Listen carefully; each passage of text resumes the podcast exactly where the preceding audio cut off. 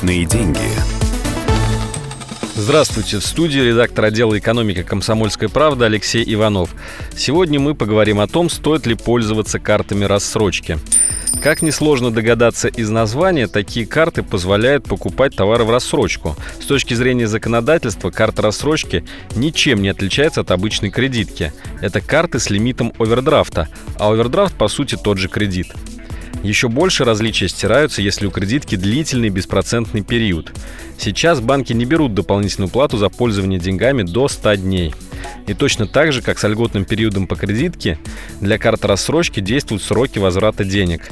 Не уложитесь, и рассрочка превратится в кредит под определенный процент. Но есть между двумя этими продуктами и принципиальные различия. Карты рассрочки можно расплатиться только в определенных магазинах, партнерах банка, а кредиткой где угодно – с карты рассрочки нельзя снять наличные. С кредитки можно, хоть и придется заплатить за такую операцию комиссию. Обслуживание карт рассрочки, как правило, бесплатное. А за кредитку надо отдать примерно 1000 рублей в год, если говорить о стандартных картах. Банк, выдавший карту, имеет комиссию от торговых точек партнеров, а польза магазинов в том, что вы придете именно к ним, а не к конкурентам. Перед тем, как оформлять карту рассрочки, уточните, в каких магазинах ей можно будет расплатиться. Возможно, ничего интересующего лично вас в этом списке не окажется. В таком случае карта будет бесполезной. Еще один момент, на который важно обратить внимание перед оформлением карты рассрочки, на какой именно срок откладывается возврат денег. Запросто может случиться так, что разрекламированные 12 месяцев рассрочки будут действовать только в паре магазинов, а все остальные потребуют деньги через 2 месяца, а то и 30 дней.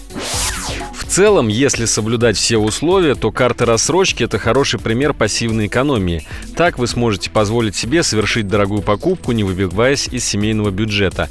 Однако это далеко не единственный пример грамотного распоряжения своими финансами. Многие жители нашей страны забывают, а некоторые и не знают, что российское законодательство позволяет вернуть часть уплаченных налогов, например, после покупки жилья или оформления ипотеки, или при страховании жизни – даже за курсы в автошколе или спортивную секцию для вашего ребенка. Интересно? Разумеется.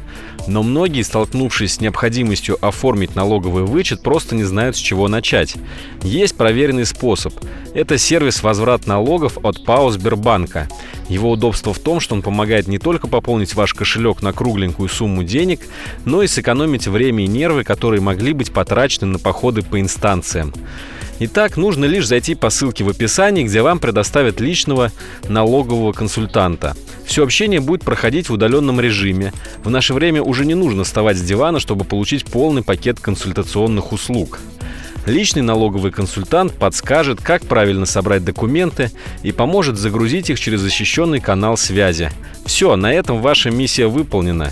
Дальше сервис самостоятельно составит декларацию, отправит ее в налоговую, а вам остается ждать заветного сообщения о пополнении счета. Опыт показывает, что это происходит в течение четырех месяцев – и спрашивается, к чему теперь все эти волнения с собственноручным заполнением деклараций и прочей бумажной волокитой, когда в наш цифровой век все это можно передать на аутсорс профессионалам. Налоговый вычет – это просто. Налоговый вычет – это приятно. Несколько кликов и дело сделано. Главное – помнить о тех правах и возможностях, которые вам положены. ПАО «Сбербанк». Но вернемся к нашей главной теме. Когда вы расплачиваетесь картой рассрочки, банк автоматически составляет для вас график платежей. Он хочет получать хотя бы небольшую сумму регулярно. Это своеобразная гарантия того, что человек помнит о долге и в силах его отдавать. Тем, кто игнорирует ежемесячные платежи, банк может начислить штраф. А еще он сообщит о просрочке в кредитное бюро и испортит вашу кредитную историю. Подводя итог, можно сказать, что карта рассрочки пригодится – если вы планируете довольно крупную покупку, уже выбрали магазин и знаете, что в нем можно расплатиться таким образом. Другой вариант – держать ее на черный день, если срочно понадобится, например, что-то из бытовой техники. Главное – пользоваться такой картой осмотрительно, иначе есть риск переплатить и свести выгоду на нет.